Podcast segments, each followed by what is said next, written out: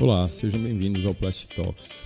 Mais uma vez gravando de fora de São Paulo, então se vocês ouvirem alguma coisa de pássaros ou cavalos, etc., nós estamos no interior de São Paulo, então às vezes a gente tem esse tipo de interferência. É...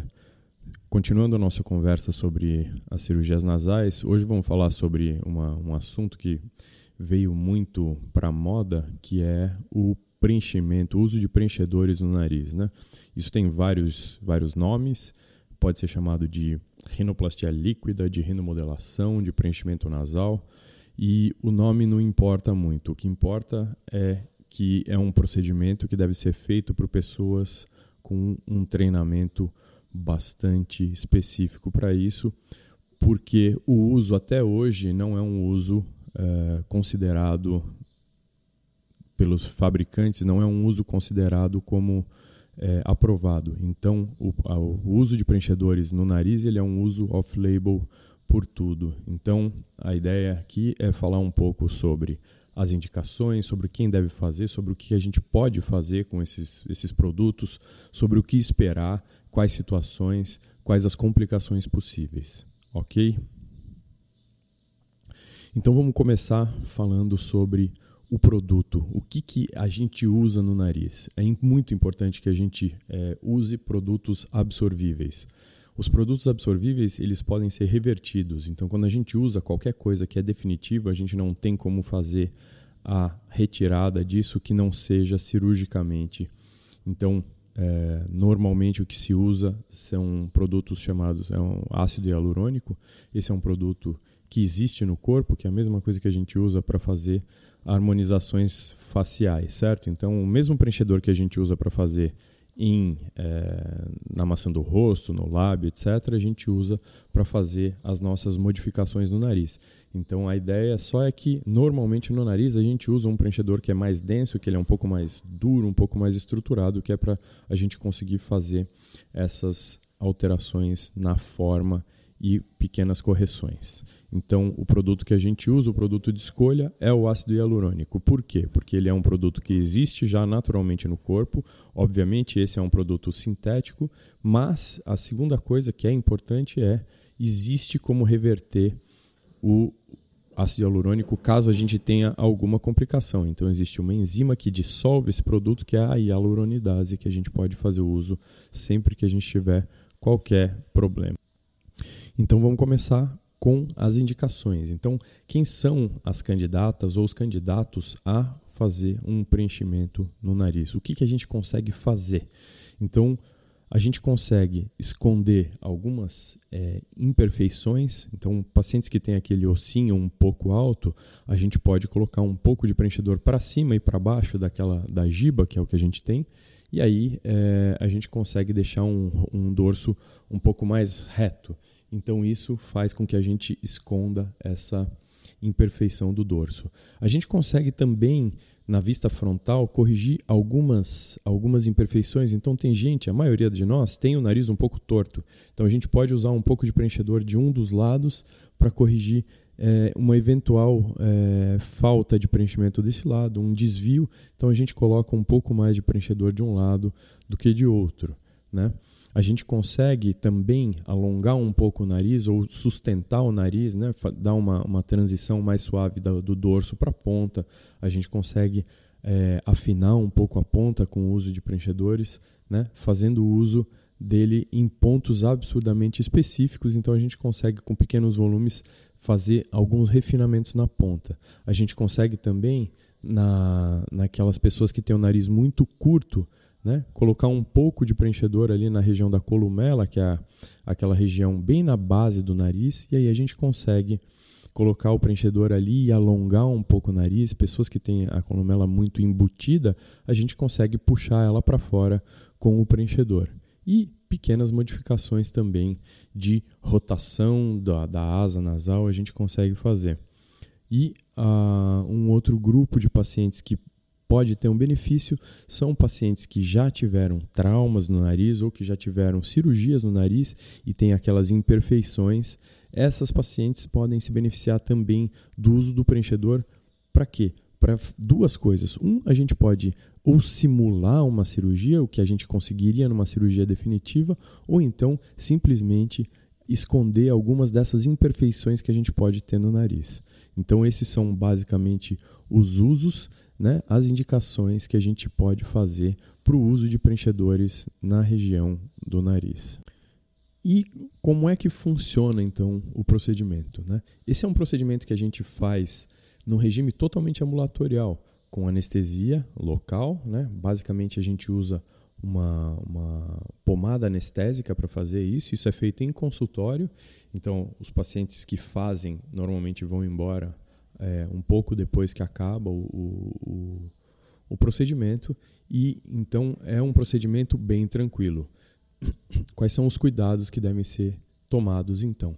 Esse procedimento tem que ser feito num ambiente estéreo, então a gente não precisa de aventais nem nada, mas assim, luva estéreo, o uso de toucas ou de faixas para prender o cabelo, né? E aí a gente faz essa, o uso da pomada anestésica para diminuir a dor da picada e a gente pode fazer preenchimentos basicamente de dois jeitos. Um jeito é o uso de agulhas, né? Então a agulha é uma bem fininha, a gente faz a colocação é, bastante precisa, tal, na ponta em, em, alguns lugares. O segundo jeito de fazer é o uso de cânulas. Então a cânula ela tem uma ponta um pouco menos aguda, ela é menos afiada. Então normalmente o que a gente faz é uma pequena, um furinho na pele com uma agulha e aí a gente entra com a cânula e faz a colocação o uso da agulha e da cânula ele depende muito da preferência de quem está fazendo, do médico, né? e é, do, do lugar que a gente vai colocar. Então, é, de uma maneira geral, colocar é, com a cânula, a gente tem um risco menor de, de injetar dentro de vasos e de ter complicações. Então, normalmente a gente usa a cânula para colocar na região do dorso e aí na região da ponta, em algumas modificações, a gente pode fazer é, pequenas gotículas do preenchedor com a, o uso de agulha para ter um pouco mais de precisão. Como a gente falou de complicações e de reversão de complicações, é muito importante quando você for procurar um profissional para fazer isso, que você faça o, o procure um profissional habilitado a fazer isso. E então, quem são as pessoas que estão habilitadas a fazer isso? São pessoas que estão afeitas ao tratamento da região nasal. Então, o nariz ele tem uma irrigação absolutamente específica, uma anatomia muito delicada. Então, a gente precisa, tanto na cirurgia nasal como no preenchimento da região nasal, a gente precisa usar muito, não só do conhecimento anatômico, mas de uma noção artística. Então não adianta nada eu chegar e falar assim: "Ah, eu quero o nariz da fulana de tal". Não, isso não serve para mim. Eu posso usar imagens de outras pessoas no pré-operatório para guiar um pouco o que eu quero, mas a análise da face como um todo ela deve ser feita e, e para isso então é importante que você busque profissionais qualificados que possam não só fazer um preenchimento nasal, como fazer uma cirurgia de rinoplastia, caso seja o desejo, como tratar as complicações. Então, eu estou aqui defendendo que os profissionais mais adequados para fazerem esse procedimento são os cirurgiões plásticos. Alguns dermatologistas têm bastante conhecimento para fazer isso, é, e eu acho que esses são os profissionais né, é, que sejam médicos e treinados e que saibam resolver todas as complicações desse procedimento, que é um procedimento é, bastante delicado, bastante sensível e que é feito numa área muito específica da face. Então, vamos falar um pouco sobre as possíveis complicações de um procedimento de rinomodulação ou de preenchimento na região do nariz. As primeiras complicações elas são é, mais tranquilas de serem tratadas, que podem ser algumas pequenas infecções, tal. Então é importante fazer o uso do produto de qualidade, que seja estéreo e que a gente faça isso num ambiente o mais limpo possível. A segunda são assim, a, a, gente coloca o preenchedor. O preenchedor ele é hidrofílico, ou seja, ele puxa a água para dentro dele. Então, quando a gente faz a injeção, a gente espera que o paciente vá inchar um pouco. Então, a gente tem que ter bastante cuidado e nessas situações menos é mais. Então, a gente vai fazer esse procedimento. Não, é, a gente pode no, no começo fazer pouco volume e aí a gente vê a resposta e aí depois, se necessário, a gente faz uma segunda sessão de refinamento para colocar um pouquinho mais de volume. Porque é, quando a gente nem sempre quando a gente faz o preenchimento a gente tem noção da resposta que a gente vai ter. Então tem pacientes que você faz o preenchimento e aí aquilo incha e aí é, diminui a quantidade de sangue que chega na pele. Então não são raros casos de pacientes que fazem pequenas necroses de pele. Então, por isso, uh, a gente não faz o preenchimento e manda o paciente embora. É, esse é um procedimento para ser feito no começo da semana e no começo do atendimento. Então, normalmente a gente faz isso e deixa a paciente descansando mais ou menos uma hora depois que a gente faz o procedimento e uh, aí o, a gente tem um, retorno mais precoce para ver se está dando tudo certo com o nosso preenchimento. Então, isso são necroses ou pequenas isquemias de pele, ou seja, uma diminuição da quantidade de sangue que chega no tecido por compressão. Essa é a primeira coisa que pode acontecer. Existem complicações que são muito mais graves, que são é, oriundas da injeção do preenchedor dentro do vaso. Aí, quando a gente faz uma injeção dentro do vaso, o que pode acontecer aí é uma necrose maciça, certo? Então a gente injeta o preenchedor e aí a gente entope esse vaso com o preenchedor e para de chegar sangue em um segmento todo.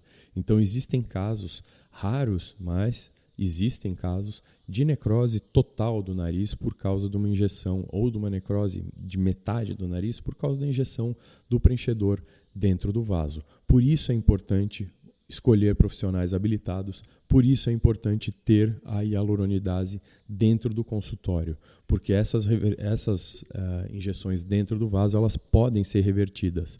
As compressões também podem ser revertidas, certo? E como uh, existem vários vasos, existe uma comunicação muito grande com vasos de outras regiões. Existem casos também de uh, é, necroses em outros lugares, na testa e de, até de cegueira com o uso de preenchedor, é, especialmente por profissionais não habilitados. Então, os riscos é um procedimento tranquilo, é um risco calculado, mas ele deve ser feito no ambiente mais adequado possível por um profissional habilitado e que tem que ter. Então, se você vai fazer o procedimento, tem que ter a enzima para dissolver o preenchedor antes de começar. Não adianta querer depois correr atrás disso, certo? Então, normalmente essas injeções, essas complicações, elas são reversíveis por conta da natureza reversível do preenchedor.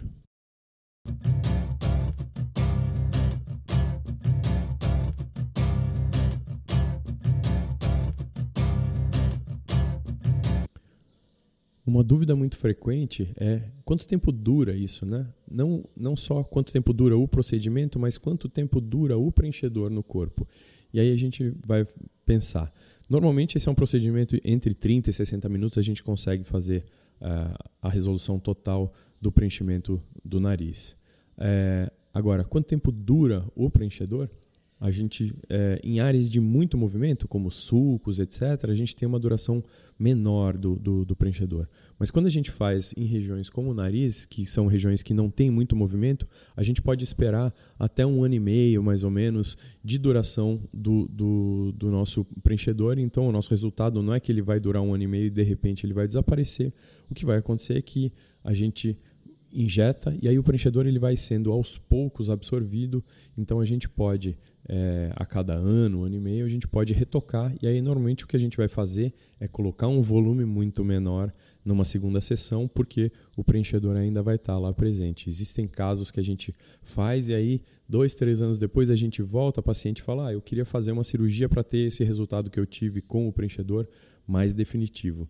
E aí você, dois, três anos depois, a gente vai fazer a, a, vai fazer a, a, a cirurgia e ainda tem preenchedor lá dentro. Ou seja, numa área de pouco movimento e encostado no osso, a gente tem muito pouca absorção desse preenchedor. E como é então o, o pós-procedimento, né? Então eu falei que mais ou menos 30 a 60 minutos, que o paciente fica mais ou menos uma hora depois que acabou para a gente ver se não teve nenhum problema, se não teve nenhuma complicação.